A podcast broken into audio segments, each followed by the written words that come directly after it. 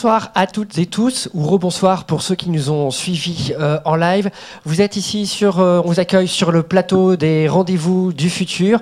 D'habitude, c'est un autre personnage qui ouvre cette émission, c'est euh, Éloi, qui malheureusement, pour des raisons de santé, manque à l'appel ce soir. C'est bien la première fois. cependant, je sais qu'il suit cette émission en direct et qu'il est derrière son, son écran et, et, son téléphone à tweeter cette émission qui sera à suivre sur les réseaux sociaux euh, avec le hashtag RDVF. Alors cette euh, émission ce soir euh, va être un, peu particulière. Nous allons aller à la rencontre d'un personnage, Jean-Michel Billot.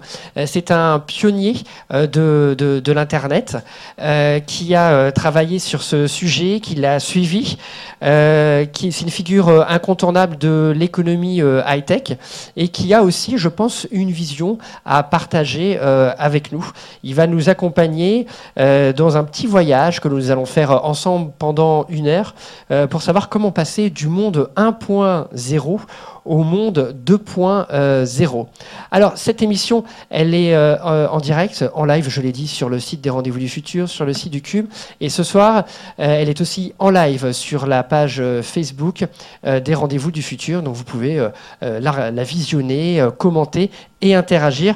Je tâcherai de me faire le porte-parole de, vos tweets, de, vos réactions avec euh, les, les, petits écrans que j'ai là euh, ici. Alors euh, Jean-Michel Biot, bienvenue sur ce sur plateau. Vous êtes économiste, bonsoir, informaticien, spécialiste des nouvelles technologies. On le dit, oui. Déjà en, en 78, vous avez fondé l'atelier de BNP Paribas. non, non, l'atelier de la compagnie bancaire, qui, qui, a été racheté par BNP Paribas en 2001. Oui. Voilà, et qui avait vocation à être un centre de veille technologique et d'analyse des nouvelles technologies. Vous avez, euh, et vous continuez aussi à produire et animer les bio-shows, des formes d'interview euh, sur le web avec des personnalités euh, qui sont issues de l'environnement de l'innovation et qui sont diffusées sur Internet. vous avez aussi reçu pas mal de récompenses et vous êtes notamment, vous avez été élevé au grade de chevalier de la Légion d'honneur pour tout ce que vous avez fait en faveur du développement de l'Internet et du numérique. Est-ce que l'on peut dire que vous êtes connecté? Euh, Oui, tout le temps. Merci. C'était ma première question. Voilà, pour engager le débat, mais je sens que je vais avoir besoin de quelqu'un, quelqu'un qui a toujours été là depuis, euh, depuis le début de toutes les émissions des Rendez-vous du futur, c'est Nils Aziosmanov. Euh, Nils, est-ce que je peux te passer le relais pour euh, trouver des questions euh, plus percutantes que, que, les miennes? Mais je le connais depuis le début, lui. Hein. D'accord. Merci beaucoup Jean-Michel Billot d'avoir accepté notre invitation. C'est un très grand plaisir de vous avoir au rendez-vous du futur. Vous manquiez à notre palmarès, notre beau palmarès avec plus de 100 émissions. Et franchement, je suis vraiment très heureux que vous ayez accepté de venir. C'est un grand plaisir. Et puis un petit coucou effectivement à Éloi Choplin, euh, qui est au fond de son lit, qui doit nous regarder, qui va certainement vous envoyer plein de, questions euh, par, le, par Twitter. Euh, Éloi, on pense à toi, euh, on est de tout cœur avec toi, bon rétablissement, reviens-nous vite, on a besoin de toi. Voilà, et en tout cas, un très grand merci à Charlie d'avoir au pied levé euh, accepté de, de co-animer cette émission avec moi. Alors, notre échange, Jean-Michel Billot, si vous le voulez bien, va se passer en trois temps. Le premier temps, on va un peu parler de votre parcours, euh, comment ça a démarré, euh, qu'est-ce qui a fait que vous êtes devenu la personnalité que vous êtes, euh, reconnue dans le domaine de l'innovation. On va parler également dans un deuxième temps de votre combat d'aujourd'hui, si je puis dire, et je pense à votre engagement dans la sphère politique. Je trouve cette démarche très intéressante. Et puis, on parlera du futur, euh, mais en fait un futur qui est peut-être déjà là, hein, ça va tellement vite aujourd'hui, sur les grandes transformations du monde et changements de civilisation, euh, et on ouvrira donc sur un certain nombre de, grandes thématiques. Et puis si on a encore le temps après tout ça, on parlera peut-être de l'après-après, euh, mais on va réserver ça pour tout à l'heure. Alors, le parcours, l'avant. Entrons dans l'avant. Euh, donc vous avez effectivement créé l'atelier BNP Paribas en 1900. Non, la compagnie bancaire. Décidément. Hein. Est-ce que c'est pas euh, Wikipédia où il y a une faute dedans? Parce que Ah, je sais pas. D'accord, je crois avoir pris l'info. ça pose une question. On va vérifier. Là, ça pose une question justement sur Wikipédia. On demande aux internautes de checker tout de suite et de partager et de corriger. Mais vous, l'avez bien créé en 78. Officiellement, oui, mais il, existait avant, mais non, non officiellement. Bon. C'était un truc euh, qu'on avait mis entre copains dans la boîte, euh, qui avait des réunions tout à fait secrètes. Et en juin 1978, le comité directeur de cette noble compagnie bancaire a décidé de créer ce bazar. D'accord. Alors en tout cas, ce qui est une chose qui est certaine, c'est que c'est très vite devenu un, repère euh, très couru euh, du monde de l'innovation. Et alors ma première question, c'est euh, qu'est-ce que cet atelier avait de particulier, de si particulier, atelier que vous avez créé et animé, pour être aussi fréquenté? Eh ben, combien de temps j'ai? Il est quelle heure? Écoutez, on ne l'a pas fait exprès. Moi-même, je suis euh, d'abord je suis originaire du Nord, donc je suis un ch'ti. J'ai fait des, des études d'économie politique, d'économétrie, un peu d'informatique, et j'étais embauché comme euh, conjoncturiste euh, junior dans cette noble compagnie bancaire pour réaliser tous les mois une espèce de note de conjoncture pour dire au comité directeur, ben, le camion se vend pas bien, donc il faut peut-être pas le financer ou mettre beaucoup d'argent là-dedans, etc. Et donc, je vous passe les détails. Mon président de l'époque, André Lévy-Lang, a vu que j'avais une certaine euh, spécialité d'aller m'informer ailleurs de, ce qui se passait directement. Et donc, c'était pas les chefs qui faisaient des dîners en ville et dont l'information circulait assez mal. Et donc, euh, ils m'ont demandé de, de m'occuper aussi du centre de documentation du groupe de la compagnie donc une trentaine de dames qui découpaient des articles de journaux. Et mon patron m'a dit, euh, naturellement, bio, vous me remettez ça, tout ça sur pied, mais faites des économies de frais généraux. Parce que les patrons, ils disent toujours ça. Euh, et donc, euh, ça m'a turlupiné. Je suis allé voir les informaticiens pour faire mettre nos revues de presse que l'on faisait tous les jours sur les gros systèmes IBM. On m'a rétorqué que eux, ils travaillaient et ils s'amusaient pas. Donc, euh, j'étais un peu embêté. Et puis, j'ai entendu parler du Minitel. Donc, je suis allé voir les gars du, à l'époque, on appelait ça le DGT, Gérard Thierry, etc. J'ai piqué un Minitel. Il n'y avait qu'un un seul serveur à l'époque à Rennes. Et je l'ai mis sur mon bureau. Et puis, tous les copains que je voyais à la cafétéria, je leur ai dit, écoutez, euh, vous avez le temps, pris le café, je vous montre le Minitel. Comment t'as un Minitel? Qu'est-ce que c'est que ce truc? Donc, ils en avaient un, peu entendu parler. Donc, je montrais. Parce que les Français, il faut toujours leur montrer, sinon, sinon ça marche pas. C'est comme Saint Thomas, il faut, il faut leur montrer. Donc à partir de là, on a commencé à réfléchir, moi à ma revue de presse qu'on n'a jamais faite d'ailleurs. Et puis on s'est dit, mais c'est quand même extraordinaire ce truc-là, parce que si ça marche, parce que quand même, c'était des fonctionnaires français. Hein. Alors si ça marche dans la technologie avec des fonctionnaires français, euh, on ne sait pas très bien. Euh, D'ailleurs, nos élus, etc., depuis la, depuis la Deuxième Guerre mondiale, en gros, tous les produits, tous les, les, les, réflexions numériques ont tous foiré, le plan calcul, jusqu'au dossier médical personnalisé, etc. etc. On n'a pas une élite aujourd'hui qui est euh, numérique jusqu'au bout des tripes, si je puis dire. Donc euh, je reviens à mon histoire et, avec mes amis du CTLM, qui existent toujours en tant que CTLM, mais surtout en tant que BNB Finance, on, on s'est dit, tiens, ben, pourquoi on ne fait pas des dossiers de crédit euh, électroniques sur le Minitel Comme le Minitel était gratuit, on allait porter le Minitel chez le vendeur avec lequel nous travaillons, le, le Darty du coin, etc. On a, on, fait une, on a fait une, comment dire, une demande de crédit online et on a reporté la saisie des données sur le vendeur. Alors qu'avant, le mec, il nous écrivait sur un bout de papier, un dossier de mm. crédit, nous envoyait par la poste, et à la poste, ça venait dans des agences back-office euh, euh, qu'on avait chez nous, et il y avait un deck qui ressaisit ça sur des terminaux 3270 IBM, vous savez, les écrans verts, je tu te souviens, et naturellement, il faisait des fautes euh, de frappe, etc. Donc les vendeurs nous ont dit, mais ouais, attendez, ouais, c'est bien tout ça, mais en fait, on fait votre boulot là. Alors comment on a fait justement La technologie, c'est vachement bien, mais l'être humain bien compris, c'est encore mieux. Eh bien, on leur a dit, chers amis, euh, parce qu'on les rétribuait puisqu'ils nous apportaient du business, eh bien, vous allez savoir tout de suite, au bout de cinq minutes, si vous allez avoir votre gueule de, la compagnie bancaire ou pas.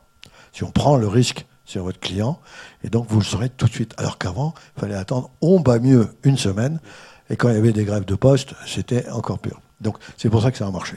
Donc avec mes copains du CTLM, on a mis tout ça sur pied. Et on a été la première euh, établissement financier à réussir à, fond les ballons, si je puis dire. Ils ont gagné, on a gagné beaucoup d'argent. Voilà le début. Et alors justement, après cet atelier, c'est devenu, euh, comme je disais, un lieu, une place très courue où beaucoup de gens venaient découvrir. Voilà. Dix ans plus tard, euh, j'ai décidé d'ouvrir l'atelier en 88 au reste, au reste du monde. Alors mon président me disait ouais, euh, monsieur cher ami, parce que non, il parle, il parle pas comme ça, lui, il n'a pas fait l'ENA. Euh, le, ouais, mais le crédit agricole va venir, etc. J'ai dit, écoutez, monsieur, nous, on va inviter Niels qui va nous raconter ce qu'il fait dans son truc, mais le crédit agricole. Le pire, c'est que c'est vrai. Je plus. Et le crédit agricole pourra l'inviter s'il veut. Alors, l'intérêt de la chose, c'était quand même extraordinaire, c'est que on avait, donc, on a ouvert le système, et moi, invité des gens euh, qui faisaient des startups, parce qu'à l'époque, on parlait aussi de, pas, on a parlé startup après 95, donc invité des gens pour qu'ils viennent nous expliquer, d'abord pour les cadres de mon groupe qui étaient intéressés, ils venaient oui, ils venaient pas, ils n'avaient pas besoin d'avoir une autorisation directoriale. Et ensuite, on l'a ouvert sur l'extérieur, notamment on a ouvert un BBS, un Bulletin Board System, où, il y a, où des cadres français sont initiés euh, avec nous à la vie online, et on faisait des ateliers. Et mon l'objectif, c'était simple, c'était d'inviter des... Euh, par exemple, en ce moment, en Hollande, vous avez une start-up qui crée une centrale électrique virtuelle. Bon, eh bien, si j'étais encore à, la campagne du Manquer à l'époque, j'aurais invité les Hollandais à venir nous expliquer ce truc-là, et seraient venus, l'EDF ou je ne sais qui, euh, dans ce domaine. Et dès le, dès le démarrage, au bout de cinq minutes, je posais une première question. Mon objectif était de déstabiliser le mec qui parlait. Donc du coup, les mecs qui étaient dans la salle, ben, ils commençaient à se dérider, à poser des questions. Parce que le français qui va dans une conférence, il reste quoi? Il bouge pas il note. Bah, et peut-être que son chef lui a demandé de venir. Donc, euh, il bouge pas. Donc, on a décidé de, euh, d'ouvrir tout ça. On a commencé à filmer. On a perdu les films euh, quand la BNP nous a, nous a racheté, etc. Donc, c'est parti comme ça. Excusez-moi, juste du en 88, on parlait de quoi alors à l'époque dans, ce, dans ces salons? On parlait du multimédia surtout, beaucoup de multimédia. Euh, on parlait de CDI, de Philips qui, a, crevé. On a parlé de vidéodisques avec les kiosques de, euh, de Florsheim aux États-Unis. Et d'ailleurs, Darty où nous conseille à, acheter un kiosque Florsheim pour euh, aider les consommateurs dans les magasins à avoir une profondeur de l'offre beaucoup plus grande que ce qu'il y avait dans le magasin. Bon, tout ceci a foiré parce que le vidéodisque de Philips, moi j'en ai encore un, mais il marche plus. Hein.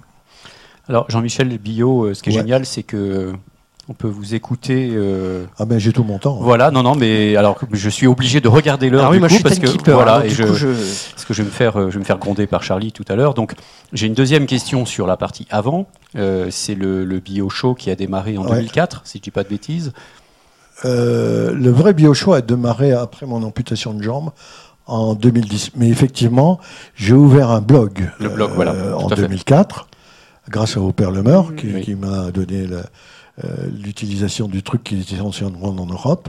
Je faisais, je commençais à faire de la vidéo, ben avec une caméra, je me baladais, caméra euh, même du Super 8, même non, ça c'était avant.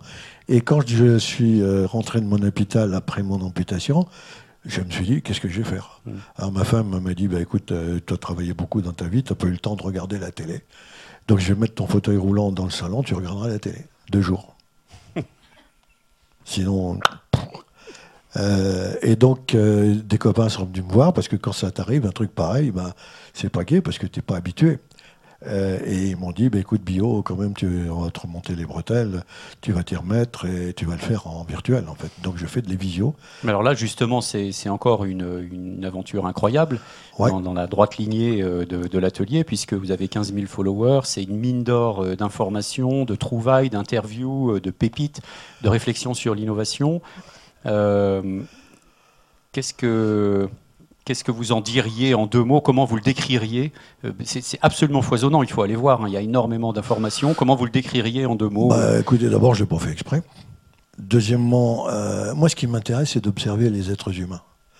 Nils, toi, enfin tout le monde là, et au niveau mondial. Donc, je passe ma sainte journée, de 6h du matin à peu près jusqu'à 11h midi, sur Internet, Twitter et tout le reste.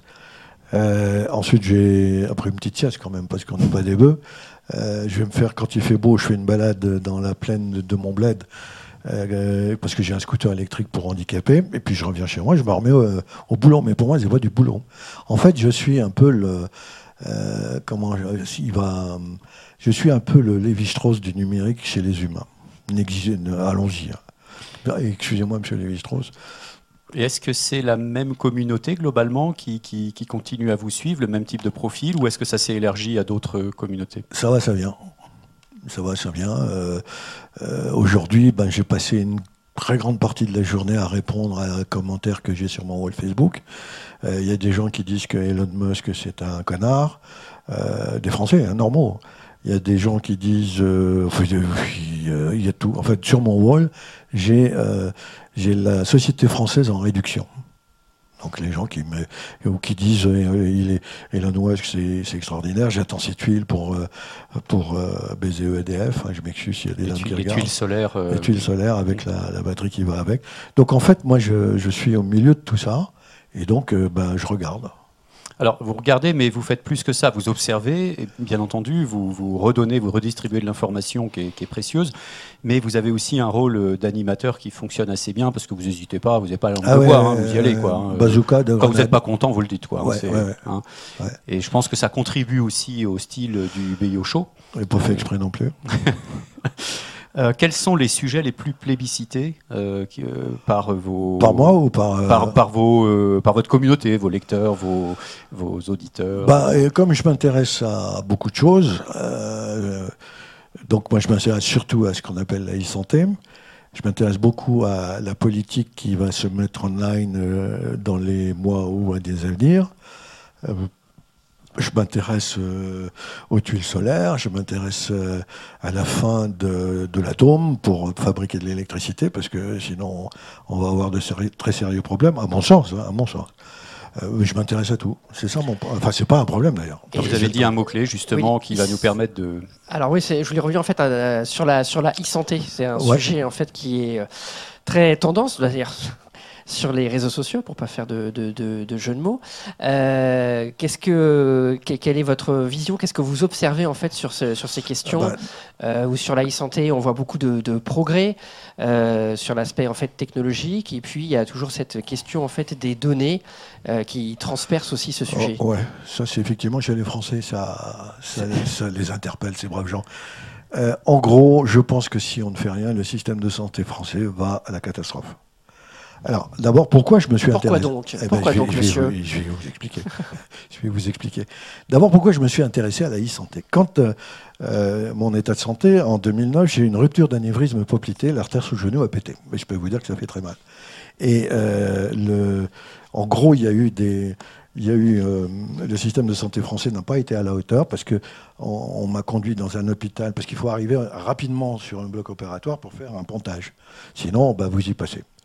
Et donc, euh, bah, je ne suis pas arrivé rapidement. Il m'a fallu 6 ou 7 heures pour arriver. Euh, euh, donc, ça a été toute une, épopée que j'ai racontée sur Cela pourrait vous arriver sur, mon, sur Facebook. Et donc, la jambe était nécrosée. Et donc, il a fallu l'amputer. Et moi, j'ai demandé à mon chirurgien, un type bien d'ailleurs, hein, le type, s'il n'avait pas été là, bah, je ne serais pas là aujourd'hui. Qui vous dit que c'est une origine génétique. Qui, voilà, voilà. Eh ben, si vous savez tout, on va poser une autre question. non, non. Le gars, mais j'ai demandé à quoi ça, à quoi c'était dû. Il m'a dit, oh, c'est génétique. Bon, alors, euh, moi, je suis un pauvre con. Je suis rentré chez moi, j'ai commencé à regarder la génétique, ceci, cela, et j'ai commencé à suivre des MOOC euh, sur EDX aux US de génétique. Mais je suis pas allé jusqu'au bout parce que justement, je reprenais mes biochaux là, et donc j'avais pas beaucoup de temps. Et donc, je me suis intéressé à la génétique. Euh, alors qu'en France, on, s'y intéresse dans des milieux autorisés, mais on ne sait pas très bien ce qu'ils foutent. L'Institut Pasteur, on ne sait pas ce qu'ils foutent. Euh, Génopole commence à tweeter en ce moment, mais on ne sait pas ce qu'ils font. La France est une démocratie de l'opacité. On est au courant de rien. Bon. Donc euh, j'ai vu ça, et j'ai vu arriver dès 2011 le, raz-de-marée des startups américaines dans la e-santé. Aujourd'hui, j'espère qu'il y en a, il y en a quoi, 3 4 000 Il y en a plus, plus de 1000 en 2011. Euh, voilà, et financé par les VC américains à hauteur de 15 milliards de dollars. C'est beaucoup. Et donc ces gens-là ont pavé la, venue des GAFA américains. Hein, les Apple, les Amazon, tout le monde arrive, IBM avec son Watson, ils arrivent tous. Et alors du coup, bah, euh, euh, les Chinois, alors les Chinois, euh, c'est assez compliqué de savoir ce qui se passe en Chine, mais eh ben, les Chinois, ils s'y mettent aussi. Alors le, machine learning avec Alibaba, Tencent, euh, Icarbonix, Icarbonix, il est absolument inconnu en France. Et pourtant, ce type qui a créé ça, c'est le gars qui, en Chine, il séquence tout. Hein. Il séquence les salades, les chiens, les Tibétains, les malades, pas les malades. Ils mettent tout ça dans des grands, des grands fichiers. Ils font tourner des algorithmes, du big data, pour essayer de définir tout un tas de trucs. Concernant les, maladies de l'être humain, eh bien, ces gens-là veulent simplement éradiquer le cancer de l'humanité. Et ils vont le faire non pas avec la chimie, avec les molécules, donc les big pharma, euh, mais ils veulent le faire avec la data.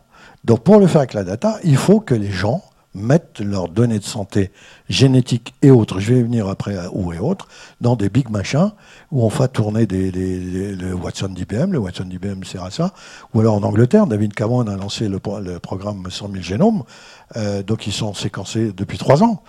Et nous, nous, bah, on glandouille dans les coins.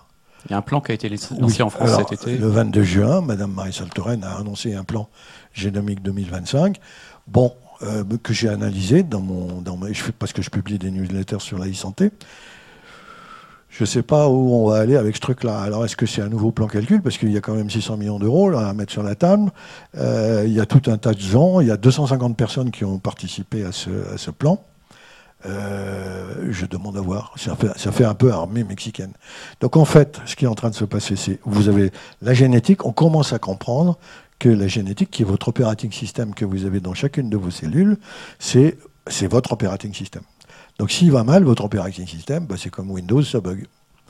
À côté de ça, vous allez avoir les internets des objets de santé, euh, tout un tas de trucs. Là, j'attends un laboratoire d'analyse de sang qui s'appelle Core, ouvert, pour 199 dollars. Donc tous les matins, je vais vous prendre, je me mets un truc là sur le, j'y prends euh, quelques gouttes de sang. Le self-quantified. Ah ouais, mais ça va beaucoup plus loin que ça. Je le mets dans le petit bidule. On dirait un, appareil électroménager que Madame Bio va avoir dans sa cuisine. Je reviens un quart d'heure après sur mon iPhone et j'ai mon taux de glycémie, mon taux de durée, euh, mon taux d'oxygénation, mes principaux biomarqueurs. Tout ça remonte dans le même euh, data center. Et puis, de temps à autre, je vais consulter, comme je, consulte mes mails, mon dossier médical prédictif. Parce que nous allons passer d'un système curatif, aujourd'hui, vous êtes malade, vous allez voir votre bib, à un système prédictif. Et ça, dans les 15 ans qui viennent. Prédictif, ça veut dire qu'on va suivre votre santé et on va essayer de vous laisser en bonne santé. Donc de ne plus tomber malade. Est-ce que ça pourra s'adresser à tout le monde, ce système-là? Est-ce que dans un premier temps, ce ne sera pas réservé euh, à certaines populations non, euh, que d'autres? Non, non, c'est la beauté du numérique. Euh, en gros, vous connaissez Netflix. Netflix, vous pouvez regarder des tas de trucs. Pourquoi 9 dollars par mois?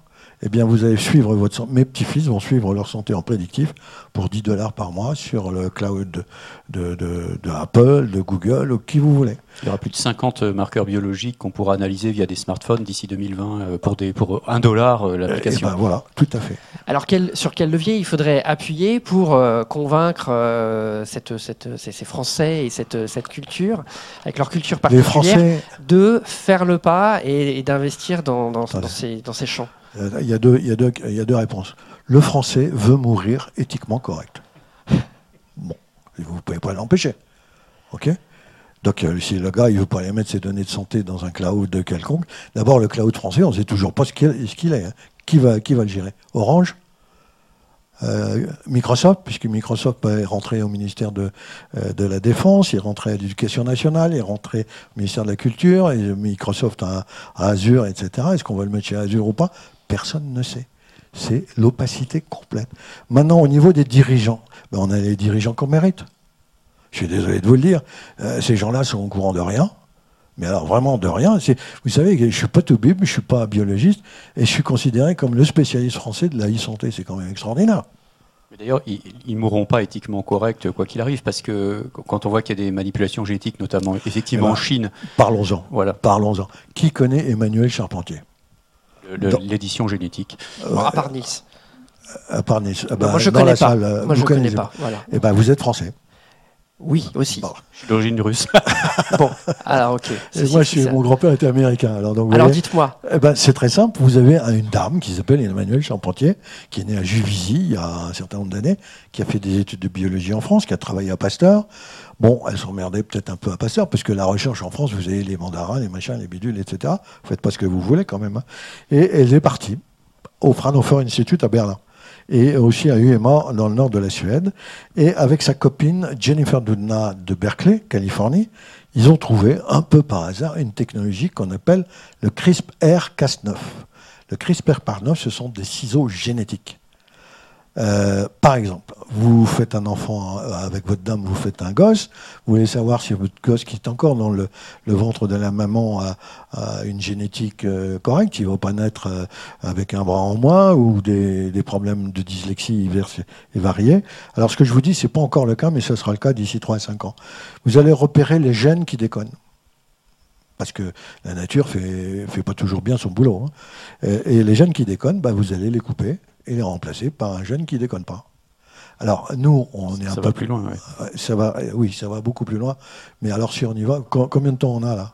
Euh, pas, tant que ça, mais ça, du coup, ça va plus loin parce qu'en Chine, justement, comme justement, venons-en en Chine. Les Chinois, l'éthique, ils en ont rien à battre. C'est pas leur problème.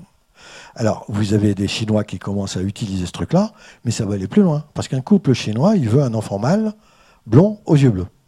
Bon, bah, ils vont le faire. C'est facile à faire. 60% des jeunes Chinois sont favorables aux manipulations génétiques. Voilà. Et puis avoir euh, Google Inside, enfin, vous voyez, tous ces trucs-là. Donc, le jeune Chinois, les jeunes, le, couple de Chinois fait son gosse. Le gosse grandit, donc il est génétiquement modifié. C'est un gosse Monsanto si je puis me permettre l'expression. Et donc, le gosse. Euh, Bayer Monsanto. Bayer Monsanto, aujourd'hui, ouais. Il vient à Paris. Euh, tu as une fille que tu as fait euh, génétiquement non modifiée, normale, quoi, en gros. Donc, ils tombent amoureux l'un l'autre et ils vont faire des gosses. Et les gosses sont génétiquement modifiés. Question, monsieur les politicards, qu'est-ce qu'on fait? Parce que c'est un problème mondial. Donc il faut une espèce de régulation. voilà, c'est plus important que la COP, hein, que le climat. On me dirait, si on arrive à se modifier, on va pouvoir accepter des climats qui déconnent. Mais alors vous, votre point de vue là-dessus, c'est est-ce que euh, est-ce qu'on a tort ou est-ce qu'on a raison de travailler euh, sur la médecine du futur? Parce que, euh, alors là, on, risque de partir sur le débat que je voulais garder pour la fin, qui est sur le transhumanisme et autres, mais est-ce que euh, c'est compliqué cette histoire quoi? Parce qu'en même temps, on se dit, bah, après tout, si on peut soigner, éradiquer toutes les maladies, éradiquer la mort, peut-être même, certains trouvent que c'est un beau projet, hein, Kurzweil et compagnie. dans l'absolu, on va dire que ça, ça peut partir plutôt d'une bonne idée si tout le monde était en bonne santé longtemps. Oui, et moi je voudrais vivre mille ans pour savoir si dans mille ans l'ENA est encore là. C'est un bon programme. On ne pas dans la salle, s'il vous plaît. Non, c'est une très très bonne idée. L'être humain qui est arrivé sur cette terre, qui est apparu sur cette terre en Afrique de l'Est, disent les scientifiques, il y a quoi? Il y a 200 000 ans? Eh bien, euh, ce qui est assez curieux, c'est qu'on est encore là. Alors qu'à l'époque, il y avait des, tigres à dents de il y avait des tas de cochonneries. On est encore là. Et donc aujourd'hui, maintenant, le problème, c'est vous avez, c'est la Silicon Valley qui mène la danse. Mark Zuckerberg met 3 milliards de dollars, ce qui n'est pas beaucoup d'ailleurs, sur la table pour éradiquer d'ici la fin de ce siècle. Il dit, mais à mon avis, ce sera avant, toutes les maladies du genre humain. Toutes. Question, qu'est-ce qu'on va faire des toubibs Bah oui, qu'est-ce qu'on va faire des toubibs alors, le domaine de la santé, on pourrait y passer euh, ah un colloque entier, hein, on est d'accord. On y reviendra d'ailleurs peut-être tout à l'heure, mais je voudrais pas qu'on rate d'autres euh, sujets. Euh, vous, abordez beaucoup, beaucoup, beaucoup de sujets à travers tous vos travaux, vos recherches, vos observations. donc, on va passer à aujourd'hui. On est d'accord? Donc, on passe à la séquence aujourd'hui. Attention, séquence aujourd'hui. Voilà. C'est parti. Merci pour le jingle. Alors, vous êtes engagé euh, dans le processus euh, électif de la primaire.org. Ah, euh, vous avez été ce qu'on appelle candidat qualifié, c'est-à-dire que vous avez obtenu plus de 500 soutiens citoyens. Vous figurez pas dans les cinq finalistes, hein, c'est tout récent. C'est Charlotte Marchandise qui est en tête du classement, si je dis pas de bêtises. Alors, votre constat, je cite hein, l'information que j'ai trouvée sur le site laprimaire.org. Votre constat, pourquoi vous êtes engagé, c'est notre démocratie représentative 1.0 bas de l'aile. Oui. Votre vision et votre action, c'est mettre en place une démocratie directe 2.0. Mhm. Et les trois priorités de votre programme, c'est réduire la corruption de nos politiques, mettre en ligne tous les services publics, oui. on va parler de l'Estonie j'imagine, et réduire le nombre des élus. Alors, qu'est-ce qui a été euh, le déclencheur à l'origine pour vous lancer dans cette eh campagne ben, euh Le déclencheur est un type qui s'appelle euh, Thibaut Fabre.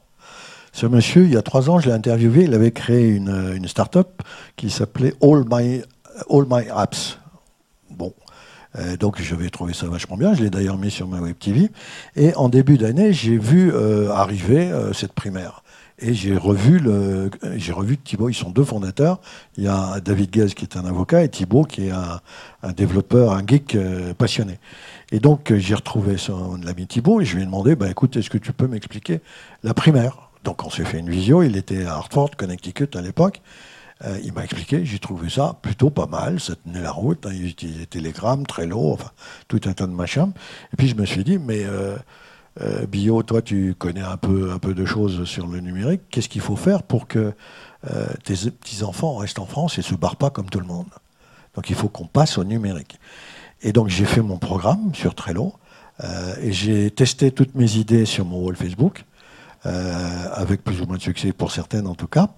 Et puis, j'ai obtenu les 500 soutiens dont tu parlais, et il y a eu le vote qui a été mis sur pied pour trouver les cinq premiers, selon une technique un peu particulière de jugement, euh, jugement euh, majoritaire. Jugement majoritaire avec un, soupçon d'aléatoire. Bon, ok, bah moi j'ai continué, j'ai fait mon truc. Et puis, euh, et puis donc ils ont, on a voté, on a voté en blockchain. Nous sommes probablement la, la primaire.org et probablement la première organisation à voter en blockchain avec du smart contract Ethereum, d'après ce que j'ai compris. D'après ce que Donc la blockchain, la blockchain, pardon, c'est une technologie qui permet une désintermédiation totale. Hein, je le dis pour ceux qui nous suivent, euh, qui permet une désintermédiation totale, mais dans un contexte totalement sécurisé euh, de la donnée. Quoi. Exact, exact. Enfin, c'est ce qu'on dit en tout cas. Euh, et donc, euh, ils, ont voté. Donc, moi, j'ai trouvé un gars qui, était derrière, qui, qui, qui, mettait ça sur pied. Et je lui ai demandé, mais combien ça coûte ce truc? Et le gars m'a répondu, coûte, ça coûte, euh, pour 1000 votes en blockchain, ça coûte moins de 8 euros. Bon, alors Bio qui est con, comme vous savez, il a fait un petit calcul. Il y a 40 millions de Français qui sont inscrits sur les listes électorales. Et 1000, euh, euh, je divise par 1000 et je multiplie par 8, ça fait combien? Ça fait 340 000 euros. Pour, pour, que tous les, votés, pour tous les Français votent. Alors qu'un vote papier traditionnel, ça coûte 130 millions d'euros. Bon, alors moi je me dis, bah c'est vachement bien ça, parce qu'on va pouvoir passer à la démocratie 2.0. Parce que la démocratie 2.0, naturellement, il faut que les Français en aient l'usage, c'est pas encore le cas, eh bien, on va pouvoir voter tout le temps. Alors, est-ce que justement on peut expliciter un peu ça euh, Pendant ce Dernière question, avant que, que, Marianne nous, nous rejoigne. D'accord. Euh, j'en avais plein d'autres de questions, mais le. Pour Je peux revenir. Hein. Non, parce qu'effectivement, là, euh, vous mettez en avant donc la démocratie directe. Qu'est-ce qui ne marche plus, en deux mots, qu'est-ce qui ne marche plus avec la démocratie représentative Et est-ce que la démocratie directe euh, c'est pas aussi la démocratie entre guillemets des lobbies, c'est-à-dire de ceux qui savent bien s'organiser pour euh, je ne crois pas, parce qu'on le voit dans les e-santé. Je pense que tous les êtres humains, le, coût d'un séquençage génétique en 2020-2022, c'est zéro. Donc tout le monde va pouvoir en bénéficier. Eh bien, il en sera de même pour, euh, pour l'organisation de, la, euh, de tout ça. Par ailleurs, si les, les GAFA, les Apple et autres commencent à jouer au con et à vendre vos données de santé sans vous le dire, il va se passer des choses. Les gens ne vont pas accepter. Si les Chinois le font, eCarbonix, par exemple, dont je parlais tout à l'heure, ils veulent gérer sur leur site avec Alibaba et les autres 100 millions d'êtres humains. 100 hmm. millions. Et ils viennent de s'installer en Europe. Alors on fait quoi, Madame Marisol Touraine Alors quel est le lien justement sur la démocratie 2.0 euh, ah bah, Je pense que ça va être exactement de la même, euh, du, même, euh, du même tabac. Euh, et c'est que, mais seulement les, les, générations de Français encore actuellement sur cette terre n'y sont pas habitués. Moi, je le vois parce que dans mon bled, je discute pas mal avec les gens que je rencontre dans la rue et on discute un peu de tout ça. Les gens n'y sont pas. Dans mon bled, on a 700, 220 foyers. Il y a euh, une quinzaine de foyers qui n'ont pas Internet, donc ils n'auront jamais Internet parce qu'ils pensent qu'ils ne peuvent pas y arriver. Et puis le reste, il y en a la moitié qui ne sait pas utiliser Internet. Donc le problème, c'est que bah, si on veut passer en tout numérique comme en Estonie, euh, dont on va peut-être parler, eh bien, euh, il y a du boulot. Hein. Je voudrais signaler en France l'expérience de, Grenoble, je ne sais pas si vous la connaissez, qui vient de lancer un système de consultation et de votation euh, citoyenne. Et l'idée, c'est que si un projet obtient 20 000 voix, il est voté. Et pourquoi 20 000 voix? Parce que c'est le nombre de voix qu'ont eu les élus pour être élus. Donc c'est assez sympa. Moi, je ne le connaissais pas. Mais il y en a plein. Actuellement, en France, vous avez une cinquantaine de civic tech, comme on dit, d'organisations citoyennes, plus ou moins liées au, au, numérique. Vous avez la primaire, mais vous en avez bien d'autres. Hein. mon copain euh, Olivier Zrati, dans son blog, en a listé toute une palanquée. Et la dernière en date, c'est mon e-party de, de, notre ami Pélisser, qui, à mon avis, ça va faire mal, cette histoire. Hein. Parce que bah parce que parce que moi il m'a expliqué donc je peux sais pas si je peux tout raconter.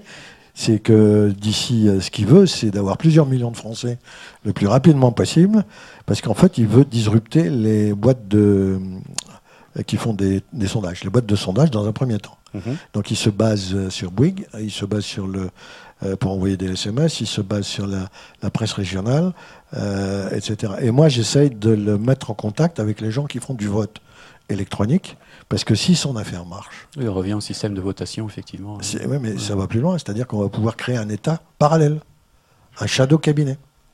On va décider des tas de trucs euh, et on va mettre au vote. Puis ensuite, on va aller voir les 1.0, les traditionnels, en, disant écoutez, euh, vous avez vu ce truc-là euh, C'est quoi ce bazar Là, ils sentaient comment ça se fait qu'on n'est pas au courant? Demain, c'est Watson qui le fera. C'est probablement ces gens-là, oui. Ouais. Et là, là, on va, là, on va plus loin, là. Watson, c'est un super calculateur. Super calculateur de deep learning, une machine qui apprend toute seule, voilà quelque chose d'assez euh, assez eh ben Ça, ça met à la poubelle l'Homo sapiens 1.0. Voilà. J'ai une question pour Nils. Euh, Nils, est-ce que tu serais prêt à partager, puisqu'on parle de démocratie, euh, la parole et la partager avec euh, quelqu'un qui, sur les réseaux sociaux, souhaite poser une question Alors, je ne sais pas si on, est, on s'approche de la démocratie 2.0 dans les rendez-vous du futur. Alors, il y a une question qui est en lien avec la notion de, de démocratie, de politique. est-ce que le vainqueur de la présidentielle 2022 est un politique actuel ou sera-t-il issu de la société civile. Quelle est votre intime conviction? J'espère qu'il viendra de la société civile, sinon on est mal barré. Pourquoi donc? Eh ben, Pourquoi vous espérez et pourquoi on serait eh ben, juste, C'est très simple. On va parler de l'Estonie. Figurez-vous que je suis devenu e-résident estonien. Bon, vous allez me dire qu'est-ce que va faire Bio euh, là-haut alors qu'il neige? Eh bien, c'est très simple. L'Estonie, euh, moi je ne vais pas vous faire tout le truc, l'Estonie est le premier pays au monde numérique, full numérique. Ils ont 1 300 000 habitants. Ils ont que 28 000 fonctionnaires. Et ils ont mis en ligne sur le X-Road, ils appellent ça le X-Road, qui est le backbone dans lequel tous les services publics se sont mis dessus, y compris des services privés d'ailleurs. Hein. y compris des services privés. Et donc, euh, euh, nous, on a 6 millions de fonctionnaires y assimilés, même certains me disent beaucoup plus, et on a une administration donc pléthorique, et on a 618 000 élus. C'est beaucoup quand comparé d'autres pays. Donc, euh, quand j'ai euh, annoncé que j'avais été retiré ma carte à mémoire dans l'ambassade, à l'ambassade d'Estonie à Paris, euh, quand j'ai annoncé ça sur mon wall Facebook, il y a un type qui m'a contacté et qui est un Français qui vit à Tallinn, la capitale de l'Estonie, et qui justement suit des cours de sécurité informatique, parce que les Estoniens, à côté des Russes, ils ont des tas de problèmes de ce type. Donc on se fait une visio, on se fait une petite vision, et le gars me raconte la chose suivante. Et il m'a dit, voilà, Jean-Michel, ben, moi, en Estonie, je suis étudiant, j'ai donc droit a priori à une bourse. Et entre le moment où il a mis sa carte avec un petit adaptateur clé USB sur son ordinateur, donc reconnu automatiquement sur le X-Road, et il où il a demandé sa, sa, bourse, et entre le moment où il a quitté le X-Road et que l'argent a été viré sur son compte en banque dans la banque estonienne locale, il s'est écoulé 48 heures. Le jour où la France sera capable de faire ça, on sera les cadors du numérique mondial. Mais c'est pas demain la veille. Donc, pour revenir à la question, ce candidat 2022, il sera super numérique. Bah oui, parce sinon, euh, sinon c'est pas mes, mes petits enfants, ils vont se barrer. Ce sera un Xavier Niel? Oh, Xavier, en 2022, il aura quel âge euh? Ah, bah, il aura peut-être l'âge d'être président. Ah, peut-être qu'il aura l'âge de président, euh, pourquoi pas. Mais il vieillit aussi, quand même, Xavier. Hein. J'en sais rien, moi, euh, qui sera président. Ça sera peut-être euh, personne. Merci beaucoup en fait pour euh, cette, cette partie principale de, de l'émission. Merci à Nils. On va revenir ensuite aux questions. On va passer maintenant à une séquence particulière, Jean-Michel. Ah ouais Je vais lancer un petit jingle. C'est la séquence je ne vais pas lancer de séquence, je vais faire la séquence. Je vais lancer la séquence de l'interview avec Marianne Mario qui nous a rejoint très discrètement et qui va engager un dialogue avec vous, Jean-Michel, pour, pour vous nous laissez tous les deux. On vous laisse tous les deux. On ne fait pas de commentaires. Voilà, moi je pose le micro. Marianne, bienvenue sur le plateau. À toi.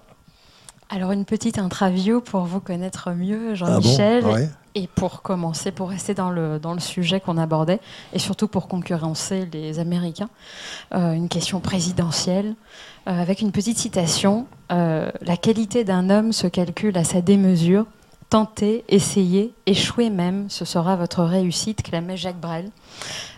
comment avez-vous vécu et accueilli les résultats de cette aventure sur primaire.org, mais ah. surtout euh, comment appréciez-vous la teneur de, ce qui se passe dans cette initiative? Bah, Au départ, j'étais un peu, euh, comment dire, déstabilisé, parce que tout le monde me disait, bah, Bio, tu seras forcément dans les cinq premiers. Et d'ailleurs, beaucoup de gens ont râlé sur ce jugement, euh, comme j'ai dit tout à l'heure, parce qu'ils ne comprenaient pas. ils voulaient voter pour moi, et il y a des gens qui n'ont reçu une liste de cinq personnes dans lesquelles je n'étais pas. Donc ils ont trouvé ça, c'est un peu bizarre. Bon.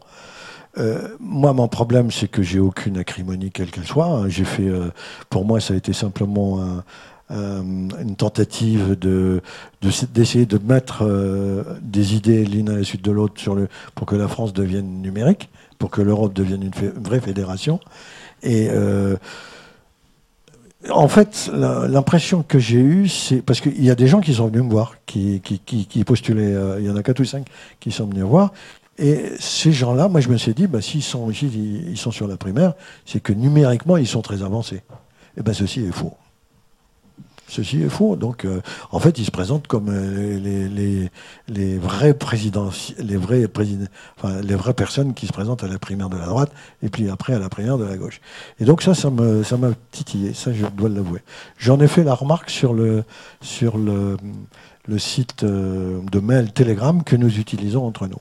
En fait, excuse-moi, mais en fait, c'est juste pour qu'on comprenne, c'est un mélange de, citoyens et euh, d'élus finalement, enfin des gens qui sont. Ah oui, très... pas élus.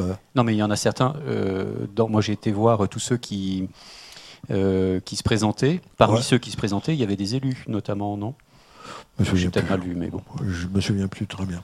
Avant de passer à la deuxième question, Jean-Michel, est-ce que je peux vous inviter à mettre votre main un peu plus haut sur le micro? Parce que ah j'entends qu'il y a des petites interférences. Ah bon? Marianne, Alors, pour jouer l'interférence. Euh, voilà, une deuxième question sans interférence, valeur fondatrice. Euh, quelles devraient être, selon vous, les nouvelles euh, valeurs cardinales de demain? En quatre mots pour euh, bah, les quatre points cardinaux. Dans votre euh, première table ronde là. Ouais, en quatre mots, vous diriez quoi vous? Fraternité, full, full digital, euh, les femmes au pouvoir. Bah si. D'ailleurs, chez, moi, chez moi, j'ai aucun pouvoir. Hein, je vous le signale tout de suite. et puis le quatrième, bah, je sais pas moi, la, vie correcte, éradiquer toutes les saloperies qui nous tombent sur la tête, que ce soit les maladies, les terroristes ou autres. Alors une question inspiration maintenant, euh, y a-t-il un voyage, une rencontre, un livre, un auteur, une œuvre euh, qui vous a transformé et qui inspire encore aujourd'hui votre chemin? Bah, Par Tintin et Milou. Euh. c'est vachement important. Tintin bah, je, je, veux que c'est vachement important. non, j'ai pas de. Il faudrait que je réfléchisse quand même. J'ai pas de. Une rencontre, Madame Bio, ouais, je m'en souviens. J'ai horreur d'Asimov. Parce que je trouve que c'est. Euh, non, là, elle est d'une rencontre effectivement qui m'a marqué. C'est Steve Jobs. Oui. Euh, que j'ai vu, euh, bah, que j'ai vu plusieurs fois, mais très rapidement. Ce type, d'abord, j'aurais jamais travaillé avec lui parce qu'il est un peu il était un peu caractériel. Mais alors, ce qu'il a fait, c'est il fallait le faire. L'autre, euh, pour lequel j'ai une grande admiration, c'est Elon Musk. Euh, alors vous remarquerez que tous ces gens-là sont des émigrés aux États-Unis. Hein. Steve, effectivement, est né aux US, mais d'un père syrien. Euh, Elon Musk, il vient d'Afrique du Sud. mon grand-père maternel est né aux États-Unis, il venait de Moravie, ses parents venaient de Moravie. Et nous, en France, j'en discutais avec le chauffeur de taxi qui m'a amené ici, à Laotien. Euh, on a, je pense qu'on a une chance d'avoir des, émigrés qui sont déjà formés, en tout cas j'espère, et, ben, il, faut, il faut savoir les utiliser. Alors maintenant, une question paradoxe. Excusez-moi, mais Elon Musk, est-ce qu'on peut, on peut développer pourquoi, pourquoi, ah bah, cet attrait ou cette... Elon, c'est pas n'importe. D'abord, je l'ai rencontré une fois, mais je savais pas qui il était. Euh, après l'Oelto, euh, si je vous raconte tout ça, on est parti pour la nuit. Oh, alors, bah, alors euh, en, deux mots, ou alors créateur, créateur de PayPal, créateur justement, c'est mais PayPal n'était pas encore créé. ça s'appelait Confinity. Et donc, on a vu arriver avec mon copain Abdallah on a vu arriver deux zigotopes, Peter Thiel, qui avait créé Confinity, et euh, Elon Musk, qui n'était pas connu, qui avait créé une startup qui s'appelle X.com. Et ces deux-là ont créé PayPal. Et nous, à la compagnie bancaire, on avait créé un système de paiement du même type qui s'appelait Cleanline, et on s'était dit, bien écoutez, messieurs, euh, filez-moi votre business model, et je vais vous amener mon président, on pourra faire des choses au niveau monde. Et puis, Manque de Pont a été racheté par la BNP. Alors, la BNP, c'est des énarques. Mais Elon Musk, Elon Musk, moi ça m'intéresse de savoir. Bah, qu'est-ce qui vous fascine Qu'est-ce qui vous a fasciné bah, cette rencontre écoutez, avec ce monsieur euh, ah bah, Quand je l'ai rencontré, euh, ça ne m'a pas fasciné du tout. Oui, là, oui, là, la preuve. Euh, non. Par contre, j'ai quelqu'un à côté de chez moi qui a une start-up, il loue des Tesla. Parce qu'il y a des Gaulois qui veulent louer avant d'acheter. Et donc, on a, on a, un jour, il est venu, on a déjeuné avec une dame de mes amis qui habite pas loin de chez moi, ma chauffeuse officielle, comme elle se dit, c'est elle qui me conduit normalement. Et euh, on a fait un tour dans la Tesla et on a mis la dame au volant. Et cette dame, en fait, a appris la conduite automobile sportive avec Beltoise. Donc les voitures robots, c'est pas son truc. Elle, rigolait comme un. On l'a mis devant. Euh, on lui a interdit à toucher le volant. On lui a interdit à toucher les pédales. On a appuyé sur le bouton et on est parti sur la, la nationale 12 où il y avait un trafic monstre. Eh ben, on s'est pas viandé. C'est dingue. Et du coup, la dame, elle veut acheter une Tesla. Donc euh, la, Tesla, et en fait la, la, vision de M. Elon, c'est qu'il a une vision, ce mec, c'est l'énergie. Donc l'énergie, c'est les voitures électriques. Donc je ne sais pas si vous avez déjà visité le, siège social de Tesla à Orgeval, vous avez démonté des voitures électriques, il n'y a rien dedans. C'est euh, les batteries, les batteries, euh, les tuiles solaires et les batteries pour votre maison. Powerwall. Le Powerwall, ouais, qui, euh, ça y est, ben, euh, le gars qui loue ce Tesla, là, il a déjà commandé des, des, des, tuiles et des batteries. Et donc, je lui ai dit, bah, écoute, dès que c'est prêt, tu viens, tu viens me le dire, tu prends les batteries, parce qu'il y a quatre types de tuiles. Et il y a la Toscane. Et moi, j'habite à côté d'une église classée, 13e siècle. Donc, il ne faut pas faire le con ici avec les monuments historiques. Hein. Donc moi je vais rien leur dire, je vais simplement enlever mes tuiles qui sont de type Toscan et je vais les remplacer par les tuiles de notre ami Elon. Et je vais mettre la batterie. Et puis alors, si les, mes voisins me suivent, on va montrer une centrale électrique virtuelle avec la blockchain au milieu. Voilà, c'est ce que la France devrait faire plutôt que de glander dans tous les coins. Alors, une question euh, réinvention. Euh, dans un cloître à Cahors, j'ai trouvé une inscription étrange. Il n'est pas plus étonnant de naître deux fois qu'une. Alors, vous êtes né une première fois Jean-Michel Billot, une deuxième fois le Lévi-Strauss du numérique pour les humains. est-ce que sans transhumanisme aucun, est-ce que euh, vous, envisagez, vous envisagez une troisième naissance euh, un projet, une prochaine Pourquoi pas, hein, belle euh, Si Dieu le Père ou je ne sais qui me permet de faire. Moi je, moi, je trouve que la période aujourd'hui est tout à fait excitante. Je suis en train, j'ai la grande conscience de vivre la fin d'un monde et le début d'un nouveau. On a le cul entre deux chaises en ce moment. Et donc, si j'étais né il y a 500 ans, j'aurais été serf sur les terres du baron Pébro, euh, à, cercler ses champs. Et alors qu'aujourd'hui, bien, euh, euh, c'est extraordinaire cette, cette, période. Mais elle peut mal se passer. Hein.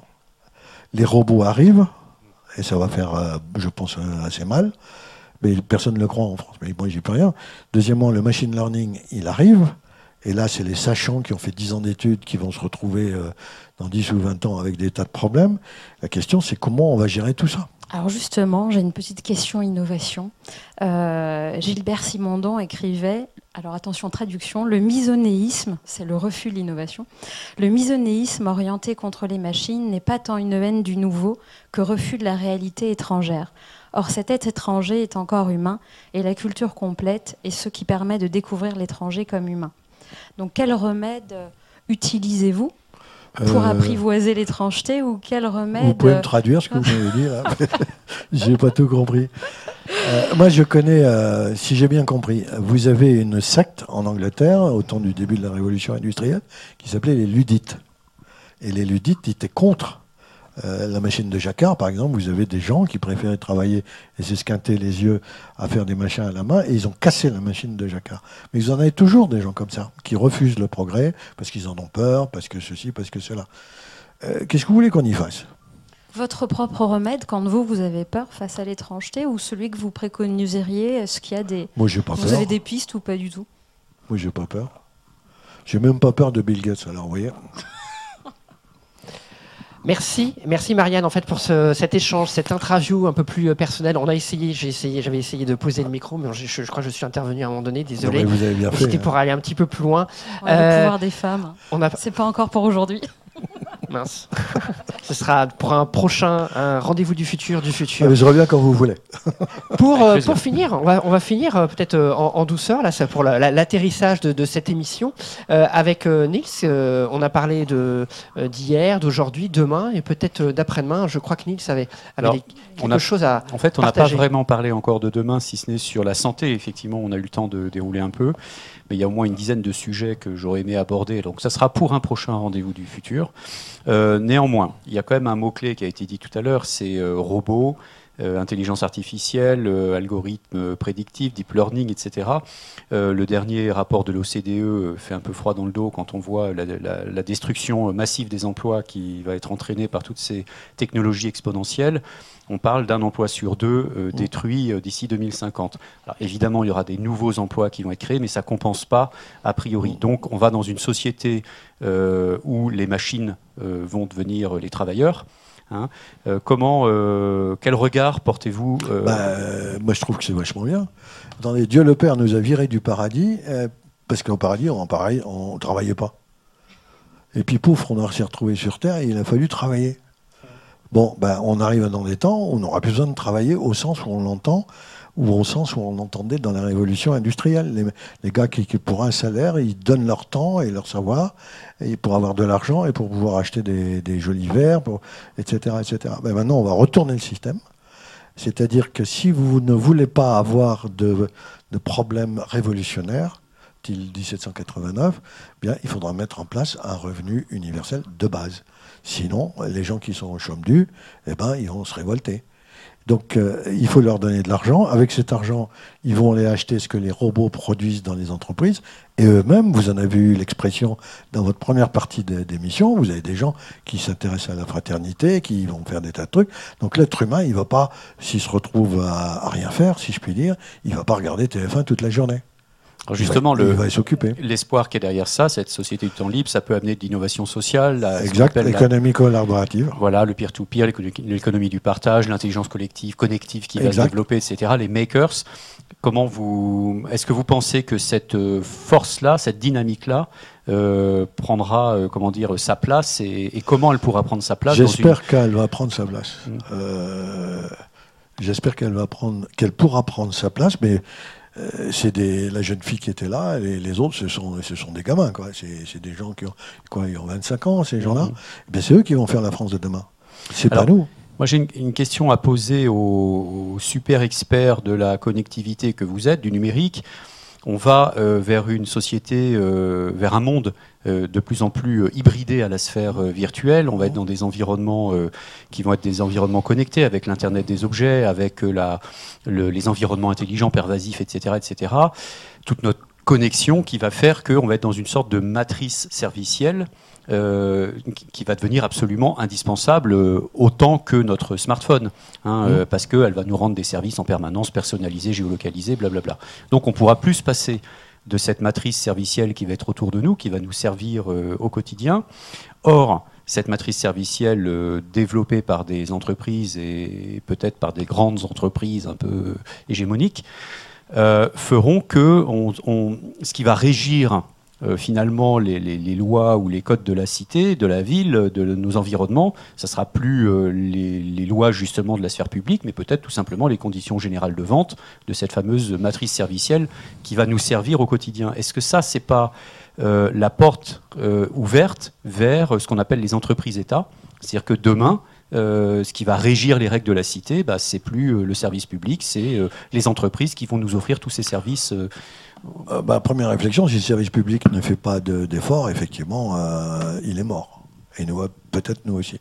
Deuxième réflexion, c'est que les choses n'évoluent pas de façon linéaire dans le futur.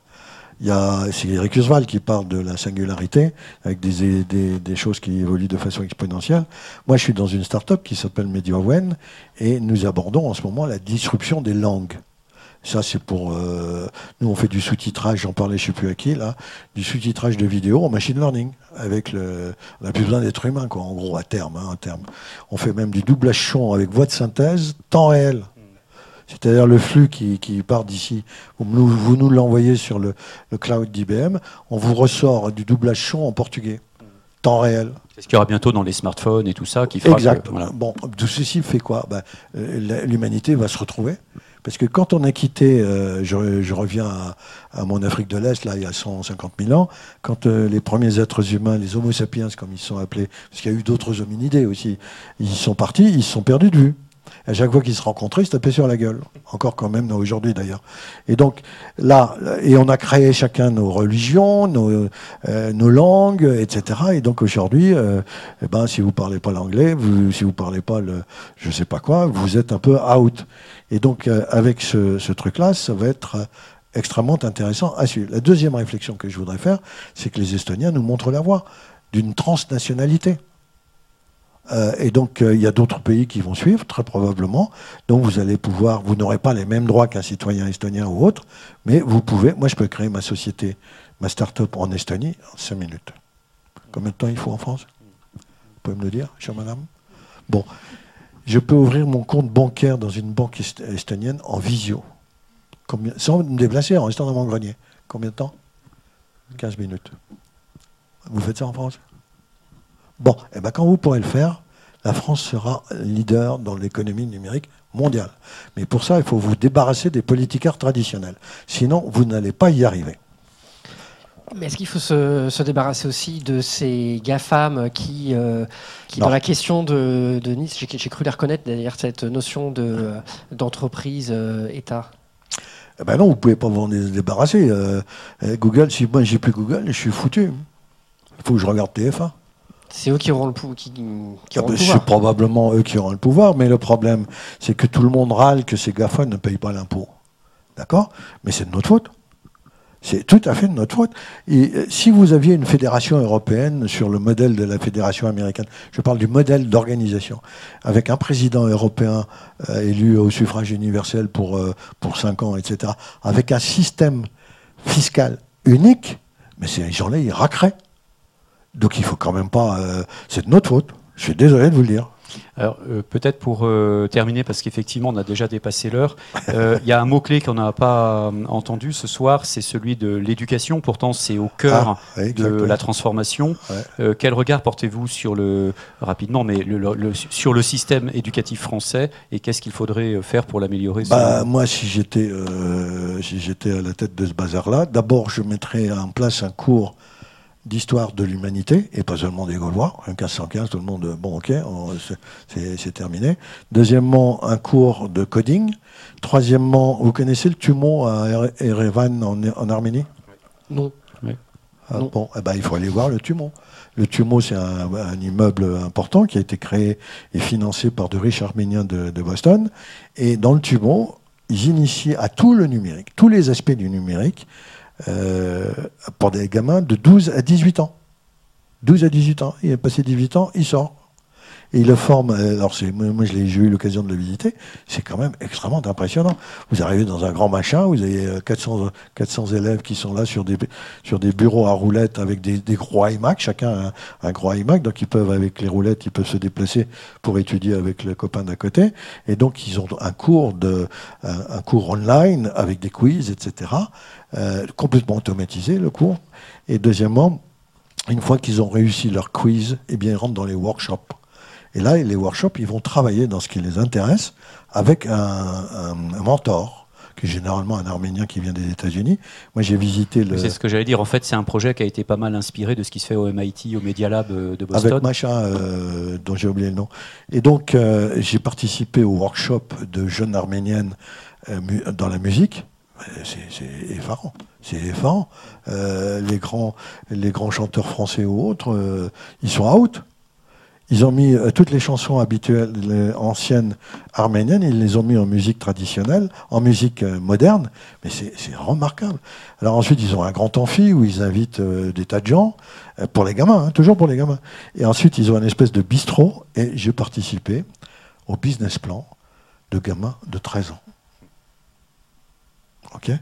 Mais pourquoi on ne le fait pas Vous pouvez me le dire, pourquoi on ne le fait pas Qu'est-ce qu'on attend le reverse mentoring euh, qui, est, effectivement euh, qui commence à arriver chez nous, c'est cette idée que effectivement euh, les gamins qui sont natifs numériques et qui arrivent avec un, leur imaginaire qui est complètement ouvert, bah, ils viennent bousculer finalement ah les imaginaires formatés. C'est bien ce qu'il faut faire. Voilà. C'est bien ce qu'il faut faire. Pourquoi on le fait pas? Ça, est-ce que ce serait pas aussi la question de la fin de cette émission qu'on aurait pu faire durer encore une heure, deux heures, tellement à disposition. Madame Billon m'a donné la permission de minuit, donc il n'y a pas de problème. D'accord. Eh ben on va, on va, le, on va continuer en fait cette, cette émission. Alors désolé pour nos internautes, mais on va peut-être la continuer euh, euh, hors, euh, hors antenne. merci beaucoup Jean-Michel. Je vous en prie d'être venu merci sur de le. invité.